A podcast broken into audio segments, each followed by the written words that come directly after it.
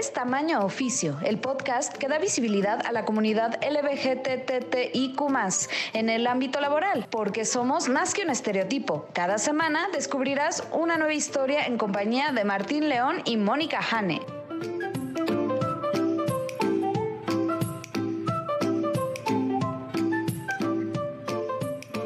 Hola, ¿qué tal? Bienvenidos a Tamaño Oficio con Martín León, el doncel de la comedia en México. Hola Martín, ¿cómo estás? Muy bien, especialmente porque me acompaña la lesbiana más profesional que yo conozco, Mónica Jane. ¿Cómo estás? Bien, bien, feliz de que ya regresamos.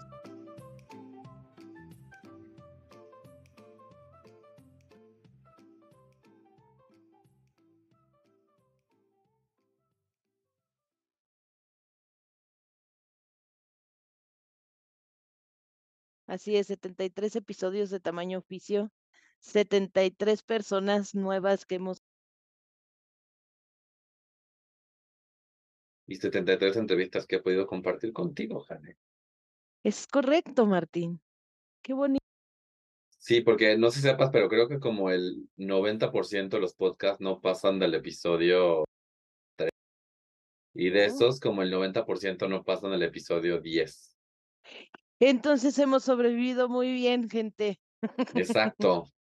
Wow, y pues bueno, hablando de eso, bienvenidos a una nueva temporada de tamaño oficio.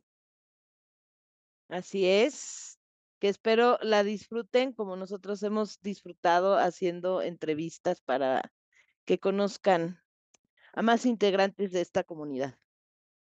Exacto, hay un, esta temporada viene con personajes como muy interesantes. Todas las temporadas han tenido personas interesantes, pero estamos muy emocionados de que conozcan a estos nuevos profesionistas LGBT, eh, sus historias, los retos que superaron eh, y pues las victorias que han celebrado.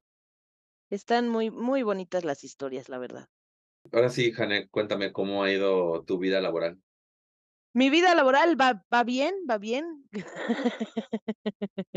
mucho trabajo, mucho. Pero este, sigo aprendiendo todo esto de ese project es como muy diferente. De manejar. Sí, eso de aprender bien la planeación y entender bien como muchas cosas que, pues antes no me preocupaban tanto, ¿no? me imagino. ¿Pero todo bien? Todo bien, todo bien. ¿Cuál ha sido el reto más grande al que te has enfrentado con eso? Pues justo antes era, o sea, antes tenía alguien en mi, arriba de mí, que me mandaba todas las cosas y me decía, haz esto. Y ahora yo soy la que tiene que conseguir todas las cosas para poderle decir a alguien más, haz esto. Como ir aprendiendo de dónde voy a, a, conseguir tal o cual documentación, todos documentos en mi trabajo, ¿no? Entonces, ¿dónde voy a conseguir tal o cual documentación? Y este, y después como saber dar bien la instrucción de qué es lo que estoy necesitando, ¿no? O sea, como ser muy clara. Sí, la comunicación clara hace que todo fluya mucho más rápido. Exacto. Digo, y casi no tengo eh, meetings. Yo no he hecho juntas muchas. Las que tengo son muy divertidas. No sé si tienen la instrucción correcta, pero reímos muchísimo. Ok, pues qué bueno. Hasta planeamos así de cómo vamos a celebrar el cumpleaños de la que sigue. Muy bien. Hay que comprar el pastel, hay que tener todo listo para cada cumpleaños. Exactamente. Y así sabe más rica la junta. Efectivamente. ¿Y tú, Martín? Pues yo todo bien, este, ahora sí que estoy a punto de tomar unas vacaciones, eh, porque siento el burnout llegando, pero en general bien, eh, proyectos padres, interesantes, que me ha, me ha tocado ir a, a cubrir eventos, me ha tocado salir, entonces eso ha estado como, pues es una bocanada de aire fresco literalmente, aunque en la Ciudad de México no sé qué tan literal sea la bocanada de aire fresco. Pero bien, bien, la verdad, como clientes nuevos de áreas que antes no había participado, entonces estoy aprendiendo también. Está muy bonito, la verdad. Eh, además, como que con oportunidad de como trabajar con fotógrafos, trabajar con videógrafos, estar ahí como que buscando maneras interesantes de promover los productos del cliente. Entonces sí, ha estado, ha estado interesante. Qué padre. Déjate cuento rápido algo que me pasó. En un meeting, en una junta, estábamos como el equipo global, este, con las diferentes áreas. Éramos cuatro mujeres, somos cuatro mujeres en ese equipo. Y entonces, este, de pronto preguntó la, como la jefa de todas, ¿y qué tal su fin de semana? Entonces, este, una de ellas dijo, ay, fui al Pride y me la pasé padrísimo. Y entonces ya, ¿no? Empezó a platicar que si su novia, que si no sé qué, y así de, oh, wow. Y entonces ya después me preguntaron a mí, yo, ay, el Pride es dentro de ocho días, y entonces voy a ir con mi esposa. Y luego la jefa, jefa, así de, oh, es que esto es maravilloso, poder estar platicando como estamos platicando, porque a mí yo le decía a mi esposa que extraño, me gusta cómo podemos ya platicar abiertamente. Entonces, de cuatro, tres éramos lenchitas platicando, muy padre.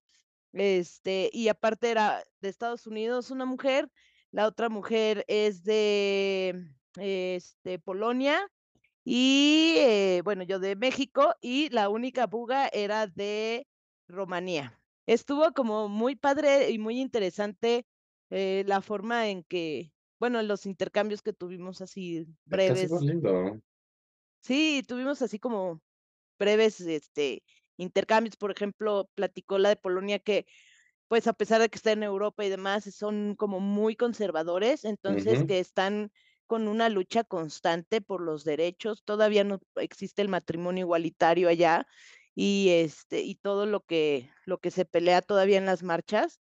Eso es súper interesante. Eh, la de Estados Unidos platicando toda esta situación que tienen con drags y demás. Eh, yo platicando así como de, ah, bueno, aquí creo que pues ahí la llevamos, ¿no? Tenemos desde hace ya un tiempo el matrimonio igualitario en todo el país. Entonces, todos esos intercambios que fueron como muy breves, pero muy interesantes. Qué bonito, qué padre. Con razón eres la lesbiana más profesional que conozco. Estás rodeada de lesbianas profesionales también. Exacto. Fue muy bonito descubrir eso en el equipo de trabajo. Pues muy bien, Jane, creo que es momento de presentar a nuestra invitada de hoy. Así es. Eh, antes que nada, bienvenidos de vuelta a esto que es Tamaño Oficio. Estamos muy, muy, muy contentos de iniciar temporada con esta invitada. Libertad Palomo es la primera actriz trans de este país. Nos acompaña para contarnos su historia. Ella eh, empezó estudiando arte dramático en varias escuelas, entre ellas eh, la ANDA eh, y Bellas Artes. Y, pues es muy interesante porque pues su camino no fue empezando como persona, como actriz trans, sino que transicionó eh, durante su carrera profesional. Y estoy muy, muy emocionado de que escuchen su historia. Estoy muy honrado de haberle escuchado, que nos haya contado todo lo que nos contó y muy contento de haber aprendido todo lo que aprendí. Así que esperamos que pues la disfruten tanto como nosotros la disfrutamos. Vamos a escucharla.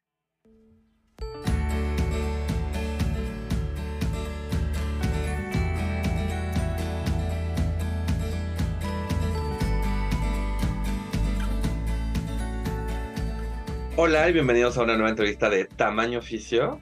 Hoy nos acompaña Libertad Palomo. ¿Cómo estás, Libertad? Pues muy contenta eh, de poder estar aquí con ustedes en este programa que me han hablado cosas muy lindas. Les agradezco mucho la invitación. Al contrario, gracias por haber aceptado la invitación. Eh, pero bueno, empezamos. Cuéntanos, Libertad, eh, ¿qué estudiaste y por qué decidiste estudiar esto? Bueno, yo estudié la carrera de arte dramático en, la escuela, bueno, en varias escuelas estuve estudiando.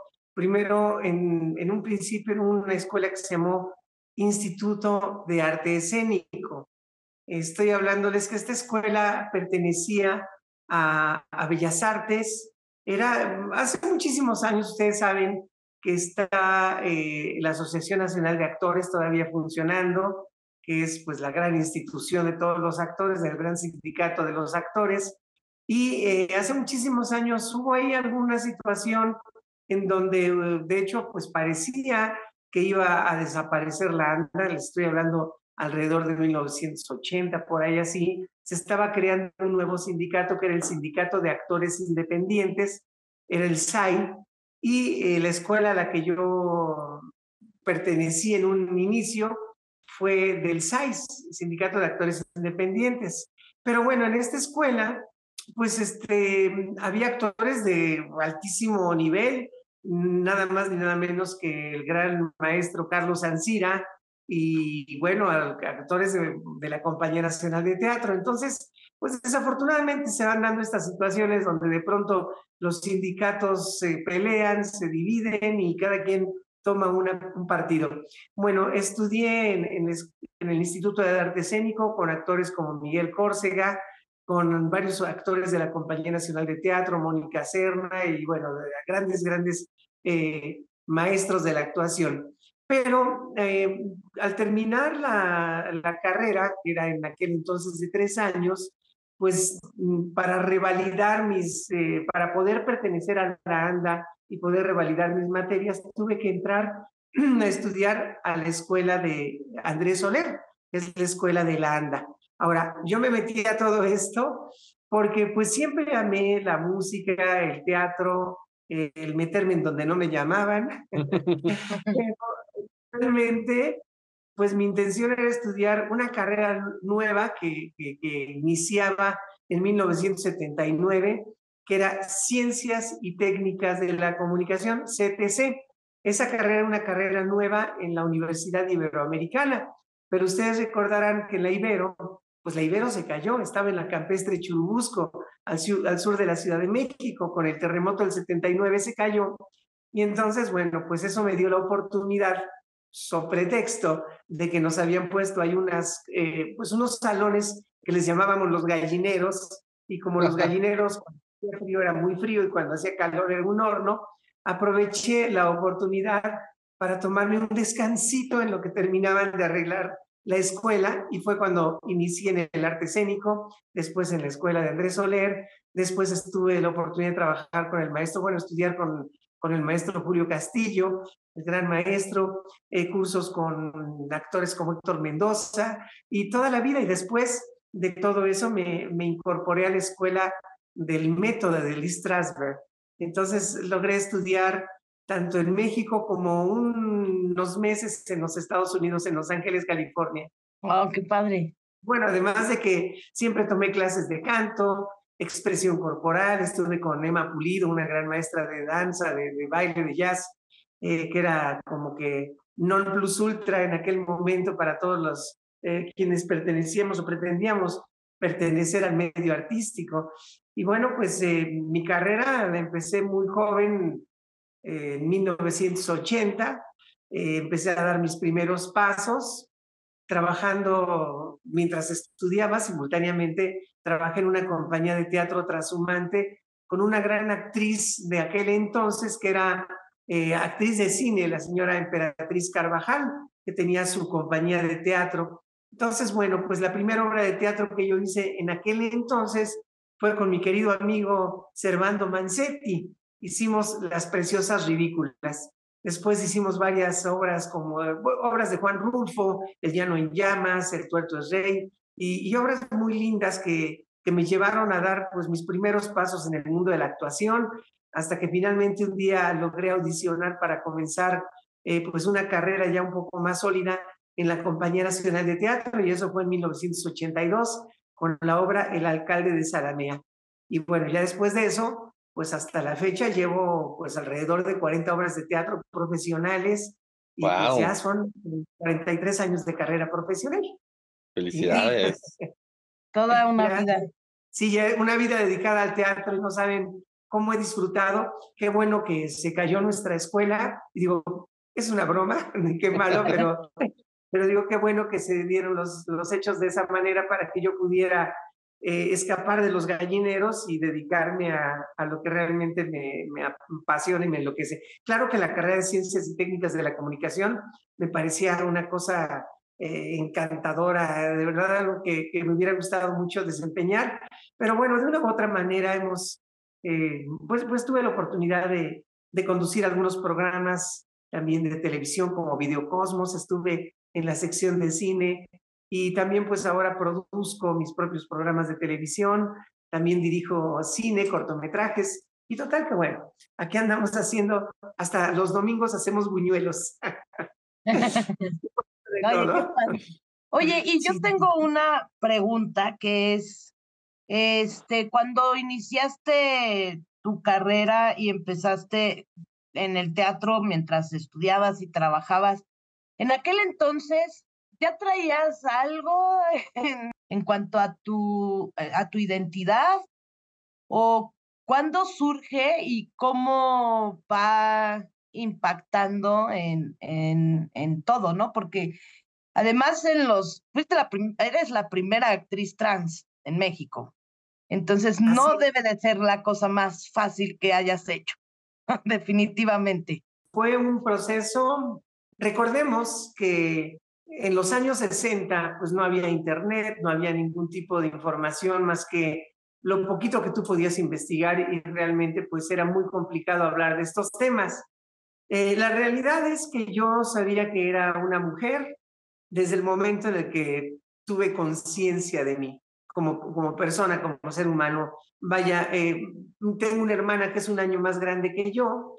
Cuando ella se ponía sus vestidos, a mí me gustaba mucho ver cómo, cómo se veía ella. Y pues para mí lo más natural, porque también esa es la, parte, no es, una, no es algo que, que haya sido como aprendido o, copiado, simplemente, pues ella se ponía vestidos y yo quería verme como ella también, quería utilizarlos, los quería usar y me los ponía, pero pues lógicamente a los cuatro años, cinco años, pues siendo un niño no era tan este, escandaloso, ¿no? No pasaba de que te dieran una nalgada y que te dijeran que eso no se podía hacer. Con el tiempo tuve que aprender, digo, porque es lo que ocurrió, que había ropa para hombres, ropa para mujeres y que había roles masculinos y femeninos. En aquel entonces, sin saberlo, entendí que sí, nos estaban construyendo a, a, los seres humanos porque nos va construyendo la sociedad en diferentes roles. Yo acudía a una escuela de varones y mi hermana iba en la escuela de enfrente. Yo estaba en el Instituto México, que era un colegio de hermanos maristas, y, mi hermana estaba en el colegio de enfrente, que era el Instituto Miguel Ángel, que era de puras mujeres. Y pues yo nada más quería que me dejaran crecer el cabello, que me pusieran un vestido y que me dejaran ir con mi hermana. Yo no entendía de verdad por qué no podía irme con mi hermana y me podían arreglar y vestir como ella. Pero bueno, pues ya con el tiempo pues vas descubriendo que sí son algunas diferencias que nos, nos impiden vivir como quisiéramos hacerlo. Entonces, bueno, como a mí me dijeron no desde muy temprana edad y en aquella época, pues sí, eran tiempos dictatoriales donde los papás eh, decían no y, y, como muchas veces lo escuchamos con los simples ojos, con la mirada te decían, ¿te comportas? Pues era otra cosa, ¿no? No es como ahora que yo he visto lamentablemente a, a, muchachos, niños, jóvenes regañando a sus papás, ¿no? Eso no ocurría en aquel entonces en esos años, en los años 60, si tus papás te decían esto no, es no. Y, bueno, crecía con cosas como que el, el, hombre era feo, fuerte y formal, que los hombres en la cocina huelen a caca de gallina, vamos a de esas, ¿no? Que bueno, finalmente es una manera en la que te, te van educando. Entonces, pues aprendes a, a asumir varios roles. Ahora, durante muchísimos años crecí con esto que se conoce ahora pues como, como disforia, ¿no?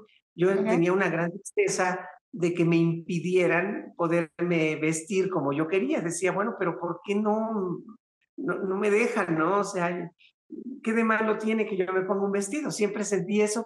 Conforme me fui creciendo, pues fui aprendiendo eh, las cosas más censurables, ¿no? Las cosas más eh, terribles. La palabra que más odié toda mi vida era la palabra maricón, ¿no? Que significaba eh, lo peor que le podría pasar a un hombre, a un varón, ¿no? Que te dijeran maricón.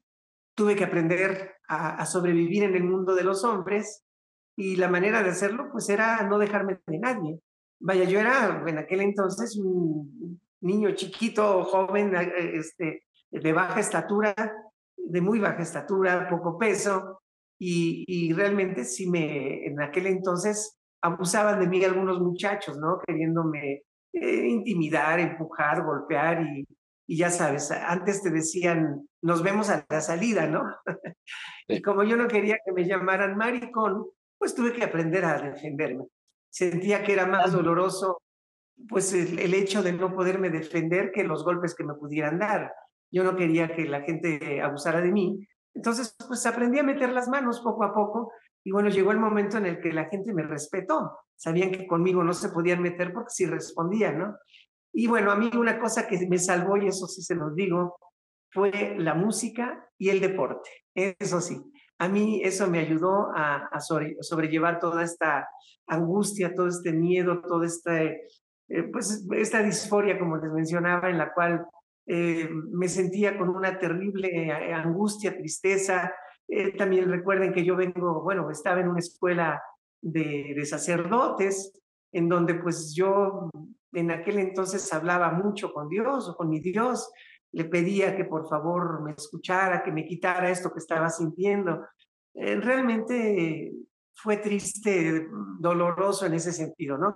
Y, y, les comparto, a mí nunca me han gustado las historias de dolor, ¿eh? Estas historias de que, ay, mira cómo sufro, mira qué mal me ha ido en la vida. Yo creo que la vida hay que enfrentarla como viene.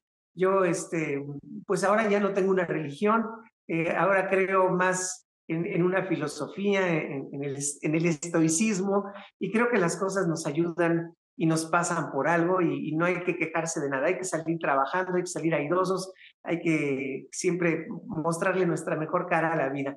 Pero bueno, al cabo de los años, para concluir con esta telenovela tan larga que les estoy diciendo, pues este, pues como estaba prohibido, trataba de evitarlo. Así fue como, les digo, me dediqué a la música. Mi papá me regaló una guitarra cuando tenía 10 años y bueno, ese fue yo creo que el mejor regalo que me pudo haber hecho en la vida. Y como tenía que responderle a, a, los grandotes que me violentaban, pues me metí a jugar fútbol americano. Un día conocí a un chico que era muy alto y, me le quedo viendo y le digo, ¿cómo le hiciste para crecer? Me dice, juega básquet. Le digo, oye, si juego básquetbol voy a crecer. Sí, te lo prometo. Y me puse a jugar básquetbol, natación, atletismo, y el fútbol americano me, me atrapó. A mí el fútbol americano me encanta.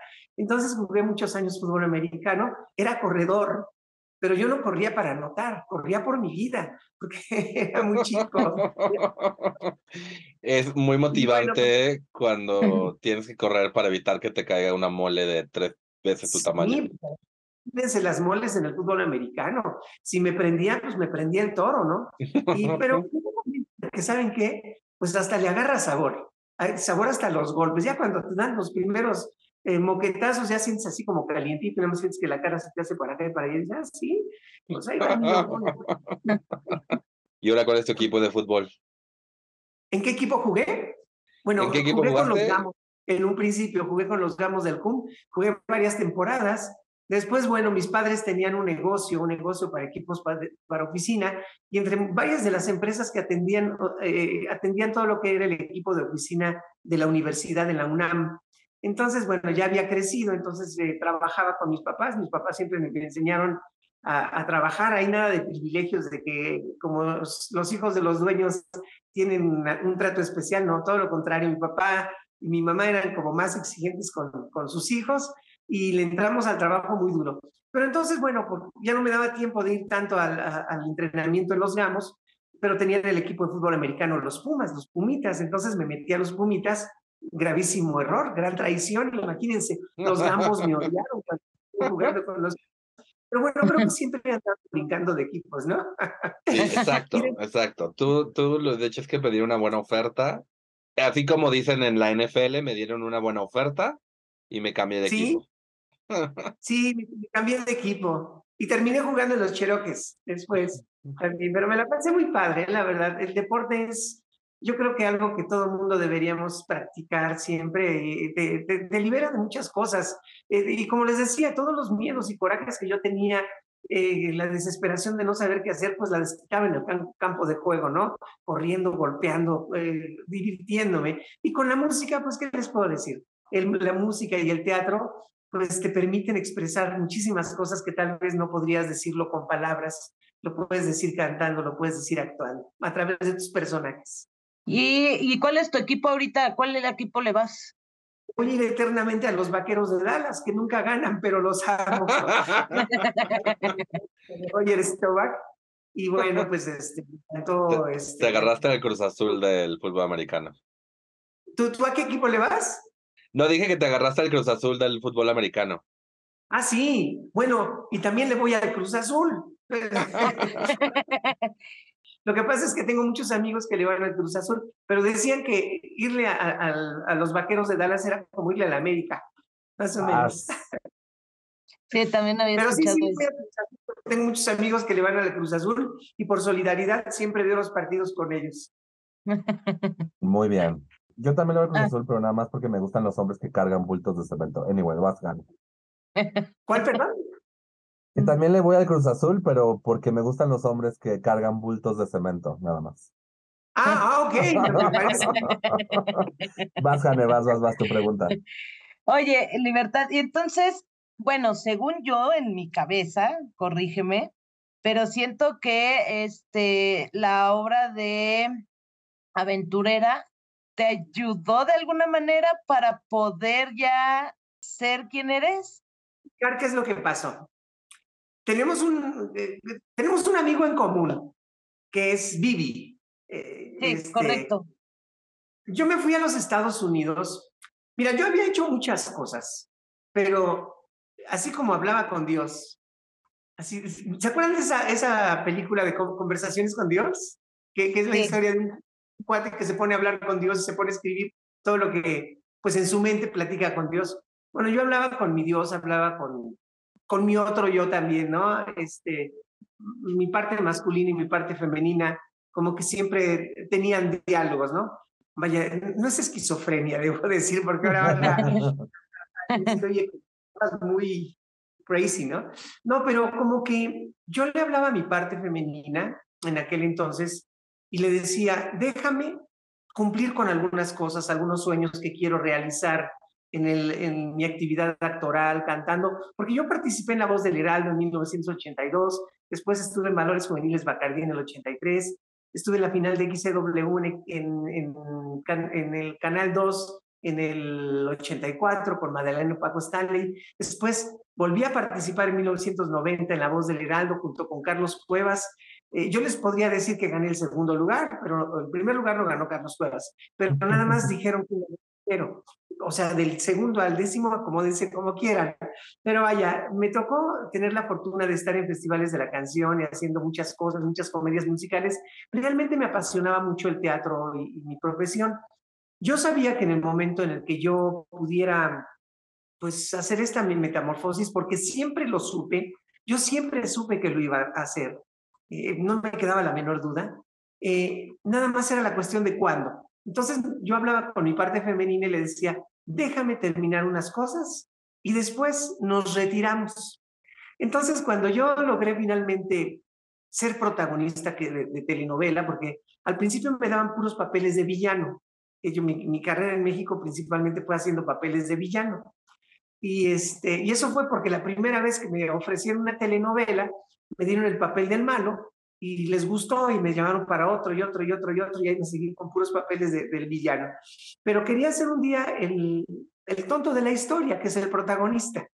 Y bueno, vinieron a de Venezuela este, a, varios actores, compañeros este, actores, y yo gané. Me, me fui a protagonizar dos telenovelas a Venezuela. Estando ahí en Venezuela, eh, pues me fue muy bien, gané bien, este, económicamente me fue extraordinariamente. De hecho, hasta grabé el tema musical de, de, una de las novelas. Una se llamó Copelia, la otra se llamó Entrega Total. Grabé el tema de Entrega Total, que fue un bolero ranchero este, muy rítmico, muy bonito. Y estando ahí, una productora estadounidense, pues escuchó mi tema y, preguntó que quién cantaba eso y se contacta conmigo y me quiso llevar a cantar a, los Estados Unidos de gira, cantando con, eh, inicié cantando con Lucha Villa en, en la Plaza Olvera en 1995, pero para esto también estaban invitando ya nuevamente a, a, participar en otra telenovela en Radio Caracol en Colombia. Para en aquel entonces, ya que había yo logrado pues eh, cumplir con mi sueño de protagonizar, como que estaba yo ya en un momento de, de nervios y cosas así, de que se me acaba el, el siglo XX y yo le había puesto fecha. Dije, cuando venga el siglo XXI, voy a ser paloma, porque en realidad no es que pensara ser libertad, en aquel entonces no me llamaba libertad, era paloma, simplemente. y, y, lo que pasó es que, pues, este, me empecé a, a, entrar en un problema de, mm, ¿cómo se llama?, de ataques de pánico. Eh, eh, me puse muy mal de los nervios, ya no soportaba más la presión de seguir eh, postergando, postergando, postergando esto. Y dije, bueno, hasta aquí llegamos, ya no fui a Colombia, sí fui a cantar a los Estados Unidos a ganar un poquito de dinero y un poquito de, del gusto de andar en gira, anduve con Chelelo, con la señora, este, también está, te acabo de decir ahorita, Lucha Villa, y con varios, varios cantantes. Pero ya tenía el dinero suficiente para poderme retirar. Fue cuando de plano decido iniciar mi transición en los Estados Unidos. Me, mm, olvidé de todo totalmente, de quién era, asumo una nueva personalidad, como venía de Venezuela, para alejarme totalmente de, de cualquier vínculo, cualquier relación con, con México y demás. Mira, vale, pues yo soy venezolana, ¿sabes? Entonces yo me llamaba Jacqueline en aquel entonces. Pues era, era Jackie, era Jacqueline. Y en medio de todo esto, pues estuve en grupos allá en, bueno, primeramente estuve en Los Ángeles, antes que nada, yo inicié esto en Los Ángeles, después me invitó un amigo a San José, California, de ahí subí a, a, este, a, San Francisco, y bueno, pues la vida ya es muy cara, y dije, aquí no me va a alcanzar mucho el dinero, decidí acercarme nuevamente a Los Ángeles, pero me seguí hasta San Diego, California. Y en San Diego conocí a, a Vivi y conocí a un grupo de, amigos y amigas de la comunidad LGBTQ y más. Y entonces empecé a tener distintos trabajos. Y entre muchos de esos trabajos, lo padre fue que pues me tenía que desprender totalmente de, de lujos y de, de, toda mi vida anterior. Pues empecé a trabajar de todo, ¿eh? Y entre uno de esos trabajos eh, conocí a Vivi y, y, a su pareja y necesitaban una chica, una babysitter y trabajé de babysitter con ellas. También trabajé en San Luke Medical Group, trabajé en Metropolitan Community Church, en varios lugares en los Estados Unidos y Christie's Place y en muchos lugares y con diferentes nombres y personalidades. Y el día que nazco como libertad fue porque a mí me gusta mucho la música country, no sé por qué, pero me encanta. Entonces me gustaba mucho ir a ver cómo bailaban así como en cuadrillas, esa cosa así como caballo dorado. Y un día conocí un chavo ahí, me invitó a bailar y pues nos pusimos a bailar, ¿por qué no? Pero este, lo dejé de ver mucho tiempo y como cuatro años después, ya habiendo hecho mi transición y todo esto, un día me lo encuentro y me dice, perdón, ¿cómo, cómo me dijiste que te llamabas? Y dije, eh, ¿cómo me llamaba? Porque puse muchos nombres. Y entonces se fue al baño y me puse a escribir en una semilleta. A ver, me llamaban ta ta ta ta ta ta ta ta, ¿no? Y entonces surgió una cosa que escribí así, pues más que como un poema, como si fuera más bien este, un, romance, un pensamiento, ¿no? Me llamaban luz cuando era oscuridad, eh, otros me, me, dijeron blanca y no lo soy, este, em, caridad no, yo tengo fe, María significa mar y yo soy tierra, paloma quisiera ser, paloma quisiera ser para alcanzar el cielo. ¿Cómo te puedo llamar por mi nombre? Mi nombre es libertad. Entonces, surgió en ese momento y le, me dice, entonces, eh, so, le digo, my name is Freedom. Freedom, oh yes, Freedom. Y desde ahí cotorrié con el nombre de, libertad. Años más tarde, bueno, en muchas cosas que en la búsqueda de, de esa introspección con, nosotros mismos, pues logré entrar a, varias eh, filosofías, ¿no? Eh, estuve en budismo, estuve con los Krishna, estuve en la búsqueda de, mi ser para estar en paz conmigo. Y un día llegué a Kabbalah y, y conocí a una gran maestra de Kabbalah, Bacheva, que nos ex explicaba que, pues ahora sí que todo es cabalístico, que el día, mes y año determinan muchas cosas en tu vida. Curiosamente, fíjense, sin saber, sin saber, mi número de suerte toda la vida fue el número 23. Yo siempre jugué con el 23. Y yo no sabía que sumando el día, mes y año de mi fecha de nacimiento, sumaba 23. Entonces, wow. en existen los 72 nombres de Dios. Y la carta número 23, jóvenes amigos, ¿cómo creen que, di que dice? ¿Cómo creen que se llama? Bueno, Libertad. Entonces, que no había más que pensar, mi nombre era Libertad. Bueno, ¿qué es lo que pasa? Cuando regreso a México, regreso únicamente para, pues, hablar con mi madre, porque dentro de todo, es, eh, de todo esto, pues yo necesitaba, pues, hablar con mi mamá, que es la persona que más he querido en este, e, en este mundo, y, quería saber si ella y yo podríamos seguir teniendo una relación, ¿no? Al haber hecho este, esta transformación. Entonces, bueno, pues eh, sí se pagan altos costos. Afortunadamente, mi madre me dijo, a mí no me importa si eres mi hijo, mi hija, mi hija, no sé, para mí eh, te quiero tal y como eres.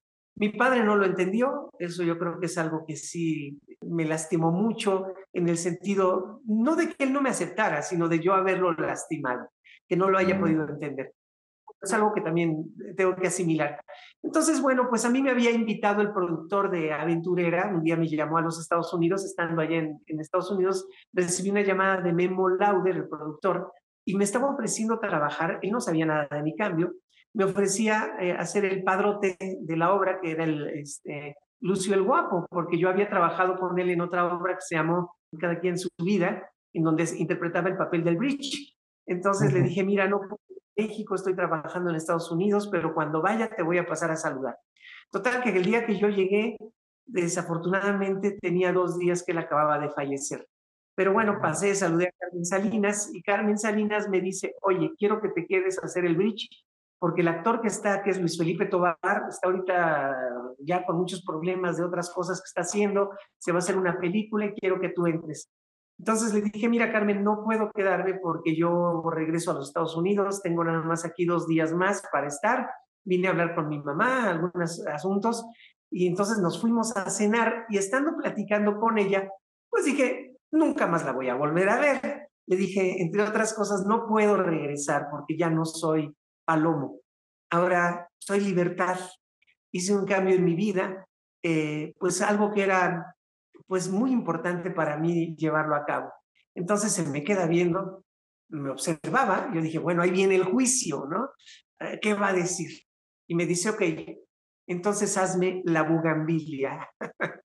y le digo, no puedo, no, no voy a regresar a México, no estoy preparada y no quise ser eh, descortés ni tampoco prejuiciosa, pero dije, en México no están preparados para esto. Y no tengo yo por qué pasar por un mal momento, una, una, situación tremenda, ¿no? De que me, que me vayan a juzgar y me vayan a atacar. Y bueno, pues pudo más el deseo de regresar al teatro. Finalmente yo me fui a los Estados Unidos, a los pocos días me, me vuelve a llamar, me insiste que quería que me integrara haciendo aventurera. Y le dije, bueno, ok, lo voy a hacer por un poco tiempo, en lo que consigues otra bugambilia, porque el actor que estaba ya se iba. Entonces lo hice más bien como para salvarla de un momento en el que se iban a quedar sin bugambilia. Entonces lo hice y bueno, pues me quedé cuatro años. Pero en el Inter, pues evidentemente hubo prensa, gente que se me vino encima a, ver que en realidad ya había yo hecho algún cambio en mi vida y sacaron eso que tú mencionabas, que al ponerme vestidos me gustó y me volví una mujer transexual, pero pues eso es un mito porque realmente yo nací siendo una mujer transexual y pues tuve que pasar, y lo sabe nuestro querido amigo y las personas con quienes viví esa metamorfosis en los Estados Unidos, que tuve que pasar no solamente por, por un proceso con psicólogos, psiquiatras, sino sexólogos, que ese es eh, lo que hace la diferencia entre ser una persona transgénero y una mujer transexual.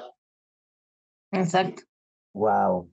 Este, pues digo, como dices, creo que a la, prensa y a la gente le gusta una historia sencilla, como de, ah, se puso un vestido, pero como dices, no es todo este trayecto en el que se has contado de cómo y la música y el deporte y de Estados Unidos, conocer gente, estas metas que te pusiste, ¿no? De esto, déjame cumplir unas, o sea, hay mucho de qué hablar y, y tenemos literal 10 minutos antes de llegar a los 40. Yo, yo quería hablar contigo sobre, ahora que diriges cortometraje, ahora que pasaste a estar enfrente en el escenario, a estar detrás, a estar eh, dirigiendo, ¿cómo ha sido eso? Bueno, es em, una experiencia bonita también, porque bueno, siempre estar frente a cámara, tienes un equipo de personas que te están cuidando, ¿no? Están checando la luz, eh, los tiros de cámara, están checando todo de ti, tú, tu trabajo es eh, pues interpretar un personaje, ¿no? No, no descuidar ello. Eso, pero pues yo como escritora, productora y ahora directora también de cortometrajes, pues eh, siempre he pensado que si el producto es bueno es porque hay un buen director.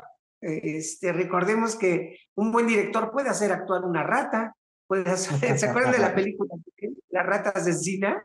O, ¿Qué, les platico? Tantas películas ahora de, perros como Hashi, películas de, de, gatos y cosas así, ¿no? Claro que ahora ya nos ayuda mucho la parte tecnológica de computación, pero, pero pues un, un, buen actor tiene que hacer actuar a, a, e, e, ese es tu trabajo, tú, tú eres quien está contando la historia, los tiros de cámara, la forma en la que este, los iluminas, eh, todo esto tiene muchísimo que ver con, con el trabajo de, del creativo, de la persona que está allá atrás.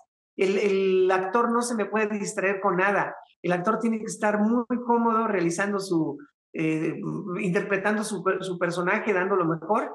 Y, y, los que estamos atrás tenemos que cuidarlos, acompañarlos, justamente. Qué padre. Y ahora, este, ¿qué más viene para Libertad? Bueno, viene algo que también estaba pendiente. Ahora voy a, voy a incursionar en, en, la política. Oh y esta es porque hace muchísimos años, cuando estaba, bueno, cuando aparezco yo como libertad, pues sí, efectivamente, fui la primera mujer transexual que ante los medios de comunicación, pues, este, destapó la croaca, ¿no? Este, wow, ¿cómo? El actor se convirtió en mujer y wiri wiri, guau, guau, guau. Bueno, de hecho, antes que Ricky Martin dijera que era gay, yo lo hice, vaya, yo aparecí eh, antes que nadie a, decir aquí estoy, ahora soy una mujer transexual.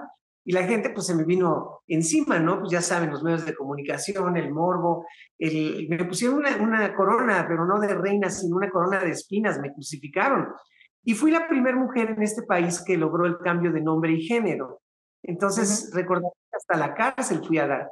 En aquel entonces me acusaron de haber alterado el padrón electoral, estaba yo usurpando una personalidad, estaba robándole a alguien su identidad, ¿no? Cosa que era absolutamente falso. Pero bueno, sin derecho y sin respeto a, ese derecho que tenemos, es la presunción de inocencia. Un día estaba a punto de entrar este, al teatro, en aquel entonces ya estaba haciendo una obra con Alejandro Suárez y el caballo rojo, Rojas, y, ojo, ¿eh? no interpretaba un papel de una travesti o un transexual, no, interpretaba el papel de una mujer, ya como actriz. Yo era la, la amante de Alejandro Suárez y la esposa del caballo Rojas en una comedia. Ese papel años antes lo hizo una actriz que se llama Yuyu. Entonces, bueno, estaba a punto de entrar al teatro principal en Puebla cuando llegan dos eh, hombres, me detienen, me dicen, está usted detenida, y la vamos a conducir al reclusorio. Yo creí que era un programa de estos de cámara escondida y pues hasta me reí, ¿no? Pero este, les dije, muchachos, se me está haciendo tarde, tengo que entrar a maquillarme.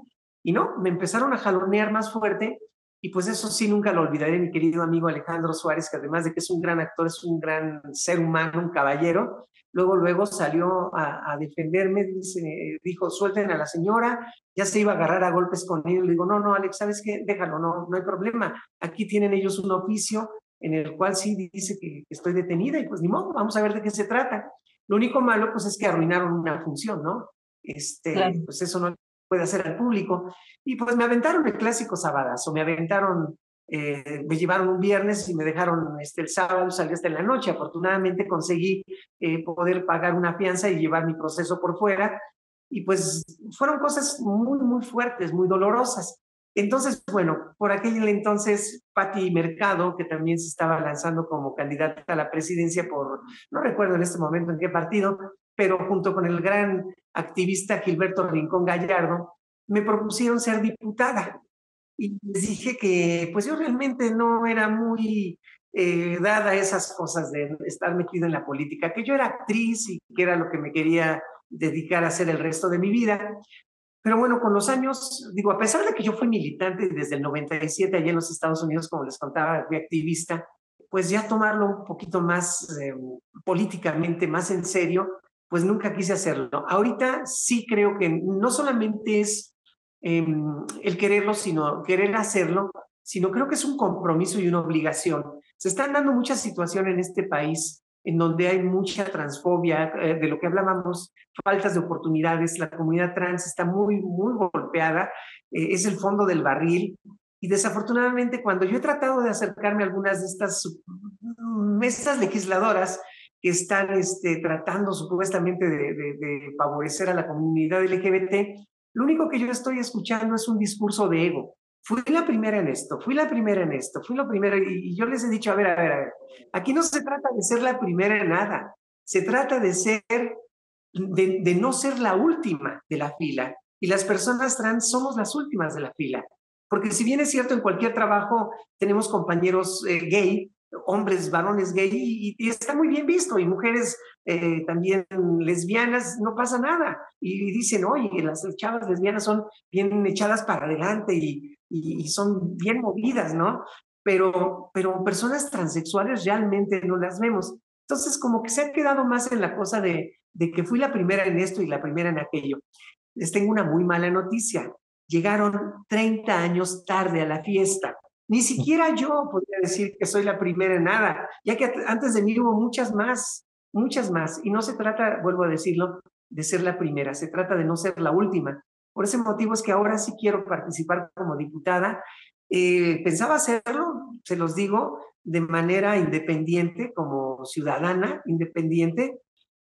Pero bueno, hace poquito tuve una entrevista con un partido político, este, se, acercaron a mí y me están dando todo su apoyo, así es que pues eh, adelante, ¿no? Vamos a, a, intentar seguir trabajando de la mano, porque hay muchas cosas que hacer, hay que legislar, en cuestión laboral hay mucho, mucho, muchísimo que hacer. En los Estados Unidos, ustedes saben, en una empresa tú vas y dices, bueno, ¿cuántas personas transexuales tienes trabajando aquí? No, no tengo ninguna. Bueno, entonces yo quiero participar. ¿O cuántas personas de, de algún grupo étnico tienes trabajando? Tienes una oportunidad. En México no, aquí estamos hablando del discurso de 50% hombres, 50% mujeres. Yo quiero llegar al punto de cambiar eso que sea 33% de hombres, 33% de mujeres y 33% de la diversidad, porque en esa diversidad somos muchísimas más personas de las que caben en el 50-50 de hombres y mujeres. Creo que las oportunidades se, las deben de dar a las personas que estén más preparadas, a las personas que, que, puedan aportar algo, más allá de las personas que solamente quieran salir en la foto o que quieran un momentito de, pues no sé, de, de, importancia, ¿cómo le llaman? Sus cinco minutos de, de fama, ¿no? Eso no debe. Como lo dices, justo la, la comunidad trans, creo que históricamente eh, es la más golpeada siempre en todo.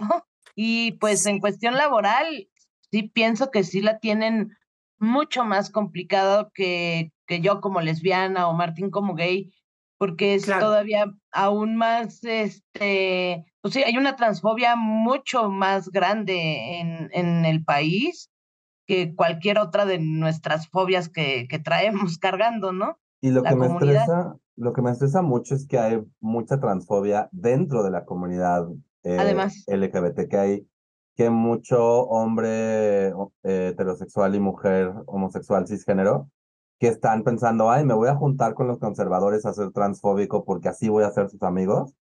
Y no se están dando cuenta que el ataque de, que se está dando la comunidad trans ahorita es literal el ataque que existió a la comunidad eh, gay hace 5 o 10 años. Entonces también no solamente es, obviamente está la parte de, de, que una persona trans pueda vivir su vida privada y laboral de la misma manera que cualquier otra persona pueda vivirla, pero también es este rollo de recordarle a todo mundo que nadie tiene por qué ser discriminado, y eso incluye a las personas trans. Fíjate, Martín, que estás diciendo algo importantísimo. La, gente tal vez podría pensar que, los ataques que pudiéramos eh, sufrir quienes pertenecemos a la comunidad LGBT es eh, básicamente o principalmente de las personas heterosexuales. Pero lo más triste es recibir ataques de las personas homosexuales. Y, te estoy hablando, por ejemplo, de los medios de comunicación. Cuando yo abiertamente hablé sobre mi eh, metamorfosis, mi transición, híjole, de verdad que como les decía, lo digo un poquito de broma, pero lo digo muy en serio. La, corona que me pusieron, si era una corona de espinas, se me golpearon con todo. Y lo más triste es que ahora esos que salen y te dicen, ay, mira, te presento a mi marido, Esos fueron los más ruines conmigo, son los que más mal se portaron. las personas que, eh, que, siendo homosexuales estaban escondidos allá atrás, ¿no? Y que estaban teniendo pues una doble vida eh, y se manejaban con esa doble moral. Qué feo que las personas se comporten así. Ahora incluso yo veo hasta peligroso que ya todo el mundo es transexual, bueno, transgénero, y eso sí debo decir, ¿eh? No es lo mismo ser transgénero que ser transexual. Cuidado. Y no todas las personas van a ser transexuales, porque el llegar a una operación de reasignación genital, bueno, puede ser finalmente eh, la culminación que, vaya, es, no es más que estético, pero podrías llegar a, liberar un poquito una persona de un pasado. Pero también hay personas que de manera equivocada sueñan, creen, suponen, eh, piensan que son transexuales y cuando, que, tiene que ver, por ejemplo, con la obra que estoy haciendo ahorita, cuando ya realizaron su, su operación, su transición, su cambio de sexo, se dan cuenta que no era lo que querían y, por eso es que vienen los suicidios. ¿eh? Así es que, ojo, mucho ojo, esto no es nada más una cuestión de hormonizarse, una cuestión de que fui con un psicólogo y, y pensó que sí, posiblemente podía ser una buena idea. No, no, no, no, no. Esto es algo muchísimo más serio, muchísimo más complejo. Como les decía, eh, quienes hemos atravesado por una situación así, es venir acompañados de un proceso de, psicólogos, psiquiatras, sexólogos, eh, además de un acompañamiento de hormonización y muchas cosas. Y finalmente, entender cuando llegas a realizar este cambio, que pues sí, eso era algo que, que, que, era importante para ti llevarlo a cabo para estar en paz, para no estar con esa angustia, esa disforia. Pero sí hay que tener mucho cuidado con lo que estamos haciendo y más ahora con esta gente que surge en todas partes, que son influencers, y dan consejos y te hablan de cosas que no tienen la menor idea, no tienen la menor idea de lo que es ser una mujer transexual. Podrán imaginárselo desde el punto de vista de una persona transgénero o desde el punto de vista de un travesti, pero, pero ser transexual ya es, es otra cosa. Pues bueno, eh, así que de mi lado yo digo, quiero seguir hablando por horas contigo, tu vida es súper interesante, quiero saber todo, todo, todo, pero no tenemos tanto tiempo. Ahora sí que, Jane, Van. Bueno, yo tengo esta pregunta que le hago a todos nuestros invitados y no te vas a salvar, que es la siguiente. Si existiera un genio de la lámpara maravillosa LGBTIQ+, ¿qué deseo le pedirías? Que fuéramos personas, nada más, que no fuéramos hombres, mujeres, compañeros, compañiris, compañurus, que fuéramos personas. Fíjense que la naturaleza nos muestra cosas muy lindas, los caracoles, por ejemplo, ¿no? Que pues son hermafroditas, eh, se encuentran dos y ellos deciden quién quiere ser la parte masculina o femenina, si es que se necesita o, vivir en ese, eh, en ese mundo ideal este, eh, en el cual eso no tiene importancia. Yo siento que los seres humanos somos mucho más allá de un sexo, de un género y de muchas de estas etiquetas que nos hemos inventado para tratar de conocernos cuando en realidad lo que hacemos es desconocernos más de, de, lo maravillosos que ya somos como seres humanos. Totalmente de acuerdo. Que todos fuéramos personas y nos quitáramos de tantos... Bueno, me gusta mucho la onda esa del género fluido, como que está más padre, ¿no? Ajá, sí, totalmente. Así tienes doble chance de ligar el sábado. Súper de acuerdo. Así es. De nuevo, muchas, muchas gracias. Eh, ¿Dónde te pueden seguir? Pues Martín, un gusto, qué, qué bueno. Yo creo que sí tenemos que seguir trabajando mucho en, en todo esto que, que, bueno, pues desde aquí lo vemos, también desde adentro, ¿no? Esto que mencionas de verdad eh, existe la transfobia por parte de las personas de la comunidad LGBT, las falta, la falta de oportunidades. Se me olvidó nada más mencionarles algo, por lo que creo que es muy importante legislar y hacer eh, mucho, mucho a favor de, de, las personas más desfavorecidas dentro de la comunidad LGBT. Digo, yo he tenido la fortuna por mi trabajo de, de, poder cantar y de interpretar papeles este, como actriz. Y por cierto, los invito a que vayan a ver la obra de teatro Los Arrepentidos. Está en la teatrería en Tabasco 152 los viernes a las 8.30, porque es la historia de, de unos hombres transexuales que transitan al mundo de las mujeres y después regresan al mundo de los hombres porque pues realmente no encontraron lo que ellos esperaban. Sus expectativas no fueron suficientes y regresan.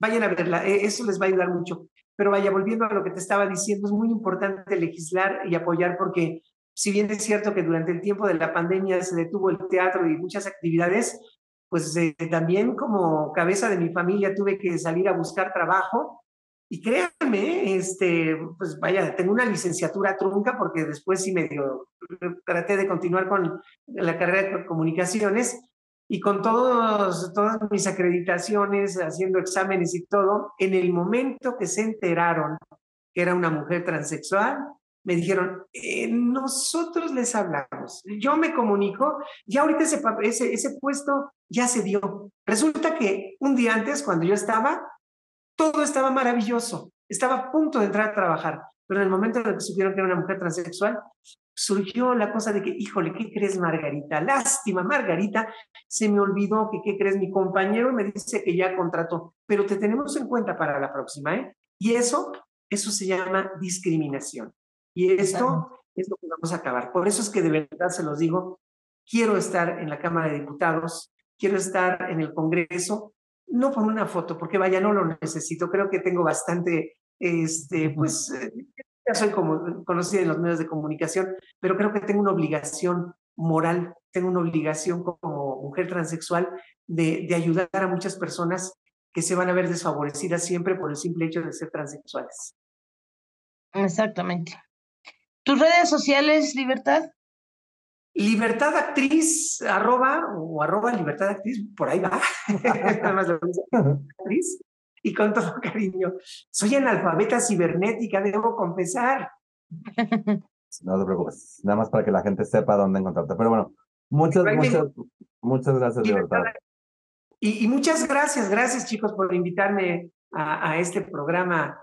Muchas gracias, gracias un placer seguir en contacto, comunicación a través de este lindo programa. Eh, les mando muchos besos, mucho cariño, mucho amor a todas las personas quienes nos hacen el favor de, de escucharnos, sintonizarnos y que sepan que vamos a trabajar mucho, vamos a pelear mucho, vamos a, a lograr cosas mejores para todas las generaciones que vengan, hasta que un día seamos simplemente personas, pero que seamos buenas personas.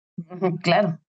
Muchas gracias, muchas gracias a ti por aceptar esta invitación, por regalarnos esta este, plática tan interesante.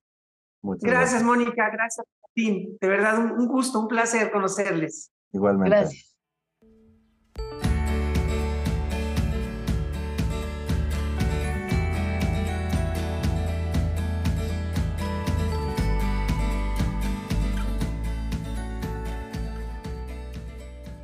¿Qué tal, Martín? ¿Qué te quedas o qué te llevas de esta entrevista? Wow, este, pues mucho. Eh, creo que lo primero es hablar de la manera en que uno vive su vida no heterosexual cisgénero, ¿no? O sea, tengo un chiste últimamente donde, porque conozco a varias personas que están en el closet como tarde, bueno, tarde entre comillas, que están en closet a los 20, 25, 30 años, y como que para mí eso es un misterio, porque yo sabía que era gay desde que vi al príncipe Eric a los 4 años. Pero a final de cuentas, este, la vida, el trayecto de vida de cada persona es válido, cada persona vive su vida como puede, como tiene que, como quiere. Es muy interesante para mí lo que mencionó eh, Libertad de, de que había ciertas cosas que sentía que tenía que lograr antes de, de, de tomar esta este camino de la transición, ¿no? Me gustó mucho que haya dicho que la salvó la música y el deporte porque son dos partes de la educación que luego se hacen de menos. Eh, cuando yo creo que sería, debería ser de ley que todo niño salga de la escuela sabiendo tocar un instrumento y o habiendo practicado un deporte constantemente. Yo estoy muy frustrado conmigo mismo de que me dejé en la, en la juventud. Como que, me como que empezaba a practicar algo, ya sea un deporte o un instrumento, y de repente me aburría y lo dejaba. Y ahora eh, como que estoy un poco frustrado conmigo mismo de no haber, no haber seguido con estas, con esto, porque pues es, te da una plasticidad, te da un, te, da una manera nueva de, además en el, eh, tanto en música como en deporte, es crear comunidad, como que de repente nos gusta como personas gays hablar del deporte como algo netamente heterosexual y netamente homofóbico, pero no tiene por qué serlo. Y eso es como algo que me gustaría que, que cambiara. Y pues también admito que fue un poco triste escuchar cómo tuvo que lidiar con discriminación. O sea, que por un lado se le recibió con los brazos abiertos como actriz trans en Aventurera. Por el otro, pues sí tuvo estos roces con la ley que no tenían por qué existir. O sea, eh, y yo entiendo su actitud de, bueno, si hay, un, si hay una razón por la cual me van a llevar, llévenme. Yo sería más de la idea de, pues no tienen ninguna razón de llevarme, así que te vas directito para allá. Pero pues eso, o sea, e, esos, digamos que son mis tres puntos clave de, de esta entrevista. ¿Y tú? Sí, justo, bueno, a mí me, me, me gustó cómo nos platicó que de pronto incluso había planeado su retiro, ¿no? Porque dijo, bueno, ok, ya se acabó la artisteada, la actuación, voy a, voy a hacerlo, o sea, como mi proyecto de vida, mi transición. Y este, y después, bueno, las cosas se acomodaron de alguna manera, porque así es la vida de misteriosa. Sí, Y eh, pues al final la, la oportunidad que tuvo de poder regresar a la actuación, que al final creo que pasará lo mismo con uno, que te subes a un escenario y se te hace un vicio y le agarras como cierto amor a le agarras un amor al escenario y le agarras un amor, en mi caso, en tu caso, estoy más que segura que tú más que yo, un amor a la comedia, este, y quieres seguir haciendo comedia, quieres seguir llevando tu comedia a la gente. Entonces, este, pues esa oportunidad que fue, te voy a dar el papel de un de una de un personaje que no iba a encuadrar con ella, porque, pues, ya no encuadraba, pues, y que le dijera: "No, espérate, te vas como la bugambilia", ¿no? Entonces, eso me me como que fue así de, guau, un rayo de luz, esperanza. Lo triste, como bien lo mencionas, pues, este roce con, no nada más las autoridades, sino también los medios de comunicación, la forma en que Sí, manejaban todo esto, ¿no? Porque, pues, yo investigué y decían: "Ay, después de hacer el papel de de Bugambilia, entonces ya como que decidió que le gustaba y entonces se cambió", ¿no? Porque así lo manejan en los medios a la fecha donde busques información sale eso. Y entonces toda esa bella historia que contó de realmente cómo fue su transición y que en realidad, pues no, o sea, la bugambilia fue un papel que le permitió, pues, hacer lo que amaba y regresar a a la actuación y demás, pero no era el motivo por el cual transicionó, ni el ni el pretexto, porque incluso ella ya estaba transicionando. Pues a mí también eso de los medios se me hace como como discriminatorio, que que hablan por hablar, que meten como esa parte amarillista o rojista que sienten que es lo que va a vender, en lugar de hablar de una realidad que era incluso una más bella historia. sí, sí, sí. Y, este, y bueno, pues la resiliencia y el decir, bueno, o sea, a mí me pareció esa fortaleza, claro, no me debes de llevar porque no hay una razón, pero el que dijo: "Okey, llévame y vamos a vamos a pelear", ¿no? O sea, Sí, te sí, voy a sí. demostrar que estás mal. Pues eso fue lo que lo que me me me me gustó mucho de la de la entrevista o que me que me llevo de aprendizaje. De lo que mencionas de del deporte y los instrumentos musicales, sí pienso que Debe de haber algo así, estoy de acuerdo contigo, pero no nada más como encuadrado a el deporte o a la música, porque siento que hay personas o habemos personas que la música somos más desafinados que nada en la vida y no tenemos un buen oído. Y también tal vez no se te da como tanto el deporte, pero puedes tener alguna otra actividad extraescolar que te ayude a aprender como esa disciplina y que te ayude a, este, a desarrollar como todo esto que que comentabas. Y sí pienso que debería de de existir, ¿no? Algo más Sí. para que desde niño lo vayas desarrollando. Sí, porque creo que es muy, o sea, lo triste últimamente es que todo se ve más por lo que cuesta y no por lo que te da. eh, y, y, los programas de música, los programas de deporte, los programas de extracurriculares que pueden ser de, de otros artes, de pintura, de, de carpintería, de algún tipo de, de, arquitectura, algún tipo de taller. Eh, es más, ay, ¿cuánto nos cuesta esto? Y no estamos viendo, bueno, cuán, cuánto va a enriquecer la vida de las personas. Que es muy importante, honestamente, o sea, y en estos los medios yo sí, yo, yo, a mí me molesta no ver que, que los medios mismos ahora están como pretendiendo una inclusión y, y, y lo mencioné, ¿no? O sea, como que es como de, ah, no, sí, todo está bien. Cuando hace 20 años, este, hace 10 años, eh, eran, recibían todos con este amarillismo y con este prejuicio y, y eso, ¿no? El hecho de que sea más fácil decir, ah, y es que actuó de mujer, entonces le gustó. Y le gustó. O sea, no, o sea, porque no, porque no hablaste con, e, con ella sobre su, su experiencia, o sea, no.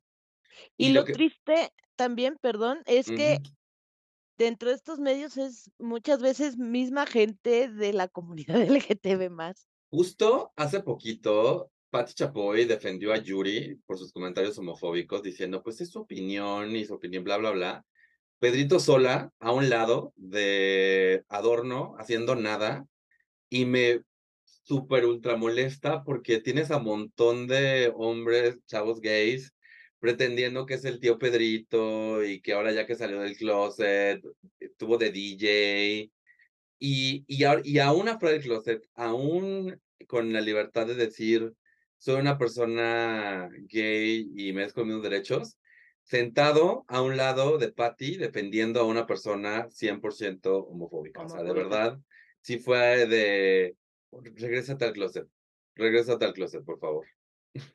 Exacto, sí, eso es lo que, pues también es muy triste para mí porque siempre lo he dicho aquí, creo que la unión hace la fuerza y que todos y todes y todas nos deberíamos de estar apoyando como comunidad y si ves que pues alguien está defendiendo una posición homofóbica o, eh, bueno, LGBTfóbica o si están defendiendo algún discurso de odio, pues que tú que tienes ese poder porque estás allí y tienes el mismo micrófono que la otra persona que está defendiendo algo así, puedes decirle disculpa, pero no estoy de acuerdo por esto, esto y esto, ¿no? Porque a veces incluso es como de, pero no hay ningún discurso de odio en lo que dice, nada más en su opinión. y entonces, ¿qué pudieras decir? O sea, tienes todo ese poder de, de, de, decir, no, a ver, e, es que aquí está este discurso de odio. No necesita decir, los odio. Sí, porque así es, como se, sí, así es como se defienden. No, y, y, creo que se mencionó en la entrevista que el privilegio es responsabilidad. Y, y, yo siempre lo he dicho, o sea, si tienes el privilegio de estar afuera del closet, tienes la responsabilidad de estar afuera del closet y de intentar hacer este mundo más amigable para la gente que aún no ha salido. Entonces, eh, en cuanto a medios, pues fue eso lo que, lo que quería mencionar. De verdad fue muy, muy lindo conocer la historia de Libertad. Y qué bonito nombre además, Libertad.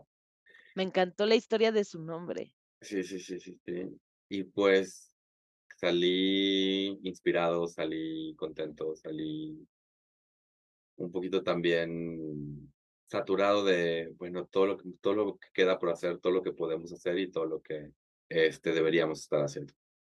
Exactamente. Sí, yo, yo aparte eh, me, como más admiración hacia ella porque súper sencilla, súper amistosa, súper agradable y la forma en que platicó su historia, no, no sé, me volví así como mega, mega fan. Sí, sí, sí. y este, y pues agradecerle que nos haya regalado esta entrevista y que nos haya compartido su historia, ¿no? Exacto. Realmente ahora que se está alebrestando la comunidad homofóbica, la comunidad, la gente homofóbica en contra de nosotros, es importante recordar estas historias, impor importante recordar que siempre hemos estado presentes, importante que una transición puede ser tan sencillo, tan difícil como la sociedad quiere que sea. Y pues sí, que la gente como libertad, o sea, a final de cuentas, ahora está teniendo esta eh, intención política, pero inicialmente todo lo que queremos es nada más vivir nuestra vida igual que cualquier otra persona podría vivir la suya. Exacto, es que es lo único que pedimos. Nunca pedimos derechos especiales, gente. o sea, solamente pedimos los mismos derechos que cualquier otro ciudadano en este país tiene. De acuerdo. Y pues bueno, eh, creo que eso ya es todo, Jane. Así es, creo que esto ya es todo por este episodio. Así es que Así que antes de irnos, personas, por favor, les pedimos, les recordamos, pues que siempre estamos buscando a personajes LGBT para entrevistar para tamaño oficio, sean de México, sean de cualquier lugar de América Latina o del mundo, mientras hablen español para que, porque ese es el idioma del podcast. Eh, y pues síganos en redes sociales como tamaño oficio, en Facebook, Instagram y Twitter. Y por favor, no dejen de seguir a Martín León en todas las redes sociales, lo encuentran como Mintonarel. Y recuerden seguir a Mónica Jane en sus redes sociales como Comedia con H. Así que, habiendo dicho todo eso, gente, muchas gracias por haber estado en otro podcast que pudo haber sido un email. Saludos cordiales. Vámonos, que aquí espantan.